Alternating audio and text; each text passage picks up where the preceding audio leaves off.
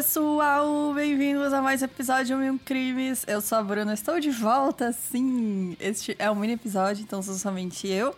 É, não tem recado, vou conversar com vocês melhor na semana que vem, no episódio principal.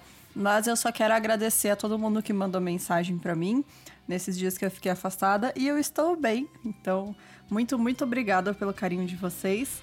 E bora lá então para o episódio de hoje.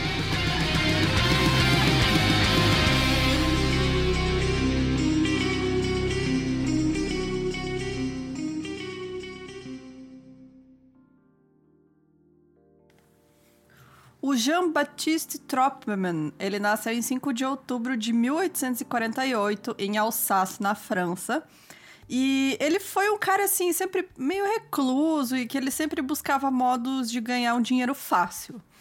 Apesar de trabalhar como mecânico, o sonho dele era ganhar dinheiro fácil. E aí, por isso, em agosto de 1869, ele se juntou com o Jean Kink, com quem ele planejava montar uma operação de falsificação de dinheiro. Os dois tinham se conhecido porque o Jean King também trabalhou como mecânico, mas ele já era muito bem sucedido. Ele tinha já a empresa própria dele. É, mas, né, o, o Jean Baptiste chegou com essa oportunidade e ele falou por que não, né? Mas o Jean Baptiste tinha outros planos que não envolviam o companheiro do crime. Na verdade, envolviam ele, né? Mas ele teria que morrer. Então eles viajaram para Ehrenfluck. Desculpa aí meu francês horroroso, nem sei se é francês isso, né? Mas Ehrenfluck, que era onde tinha o Jean Baptiste disse que tinha ficado sabendo que tinha uma ruína de um castelo que possuía em suas masmorras uma oficina com equipamentos para imprimir dinheiro falso. E aí, depois que ele. É, antes que eles chegaram lá, o Jean envenenou o vinho do seu amigo com cianeto e depois que ele morreu, ele roubou o que ele tinha, né? Algum dinheiro, uns cheques, e enterrou seu corpo. E aí, depois disso, ele entrou em contato com a esposa do Kink e pediu por dinheiro. A senhora Kink, imaginando que o dinheiro fosse para ajudar o marido, né, que estava com o Jean em uma viagem de negócios, como ele tinha dito para a família, ela enviou uma quantia para o correio de Guebuiler. O Jean tentou retirar esse dinheiro com uma procuração falsa. Ele foi lá três vezes, mas o funcionário do correio ficou muito desconfiado dele, falando: não. É, não vou te entregar este dinheiro. E ele não conseguiu retirar esse dinheiro que a senhora Kink mandou.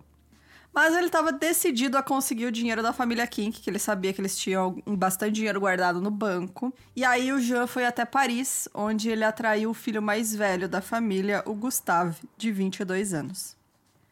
Em seu hotel, ele convenceu o Gustave a escrever uma carta para a mãe, dizendo é, para ela ir para Paris com o resto da família, encontrar o pai. E o Jean Baptiste então leva o Gustavo até uma área isolada no interior, dizendo que levaria ele até o pai e mata ele esfaqueado nas costas.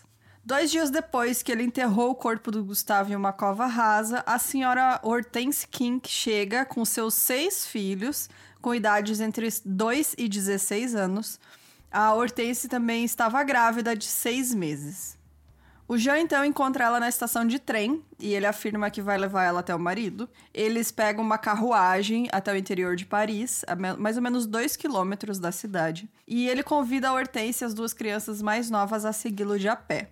Ela não vê motivos para desconfiar dele, né? Porque ele era um amigo da família que já tinha trabalhado com eles. Mas Chegando né, em um local mais afastado da carruagem, ele mata a Hortense e as crianças pequenas e depois volta para terminar o trabalho matando os outros filhos do casal Kink. Ele enterra todos em um campo de alfafa. Já no dia seguinte, em 20 de setembro de 1869, um fazendeiro descobre por acaso o corpo de uma das crianças. Ele chama a polícia e, ao terminarem de desenterrar o primeiro corpo, eles encontram outros dois eram as crianças de 2, 6 e 10 anos. Logo em seguida, o corpo de uma mulher adulta e grávida é encontrado, além dos corpos de mais duas crianças de 8 e 13 anos. Eles todos haviam sido mortos com facadas, picaretas ou por estrangulamento. Então, os corpos foram identificados como sendo do Alfred, Henri, Marie, Achille e Emile Kink e a mãe deles, Hortense Kink. A polícia descobriu que eles tinham chegado no dia anterior e reservado dois quartos de hotel. E depois de perguntarem ao gerente se ele sabia do paradeiro de um Jean Kink, que era o pai da família, né? A família sumiu e não foi mais vista. Como nem Jean King nem o filho dele, o Gustavo, foram encontrados, eles se tornaram os principais suspeitos, né? A polícia sabia que ele tinha viajado para fazer negócios e que seu filho mais velho havia seguido pouco depois. Eles imaginavam que eles tinham tentado fugir para os Estados Unidos. E aí, 22 de setembro, a polícia para um jovem em Le Havre, porque ele não queria apresentar os documentos. Aquelas paradas policial, assim, tem um, um, um jovem meio suspeito, eles param ele, ah, mostra os documentos, o cara não quis mostrar. E nessa conversa né, entre a polícia e esse cara, tentando descobrir quem que ele era, um dos policiais menciona por acaso a tragédia dos corpos encontrados da família Kink, e esse jovem tenta cometer suicídio pulando da ponte onde ele estava. Mas os policiais conseguem salvar ele e aí ele afirma que ele é Gustavo Kink. Mas no dia seguinte ele já revela, na verdade, quem que ele era. Ele não, não dura muito tempo as mentiras dele. Ele conta que ele é o Jean-Baptiste Tropman, de 22 anos.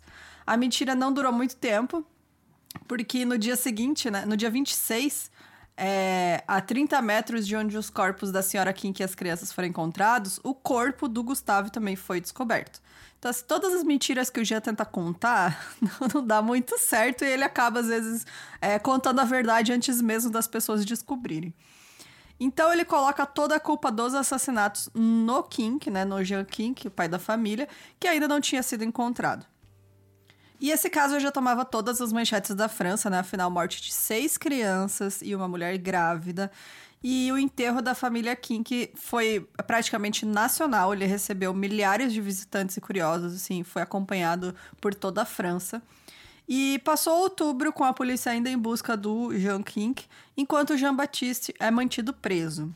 Mas em 12 de novembro ele resolve confessar tudo. Dando todos os detalhes de, desde quando ele matou o Sr. Kink, ele confessou todos os assassinatos, dizendo o seguinte: Matei Kink para pegar o dinheiro que ele diz que tinha em seu banco. Era uma necessidade para mim matar os outros membros da família para suprir todas as testemunhas.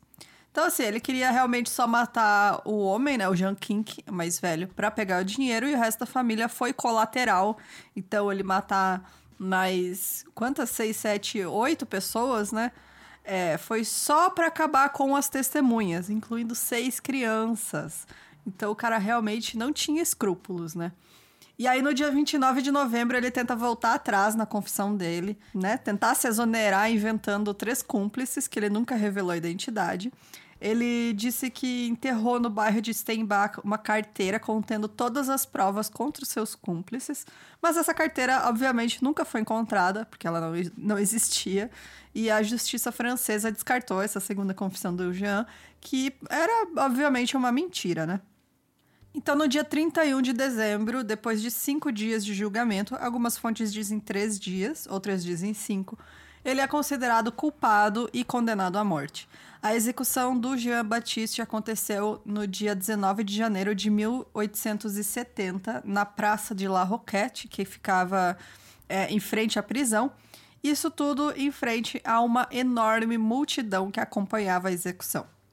Dizem que ao se posicionar na guilhotina para ter a cabeça cortada, o Jean ainda mordeu o dedão do seu carrasco enquanto a lâmina caía para decapitar ele.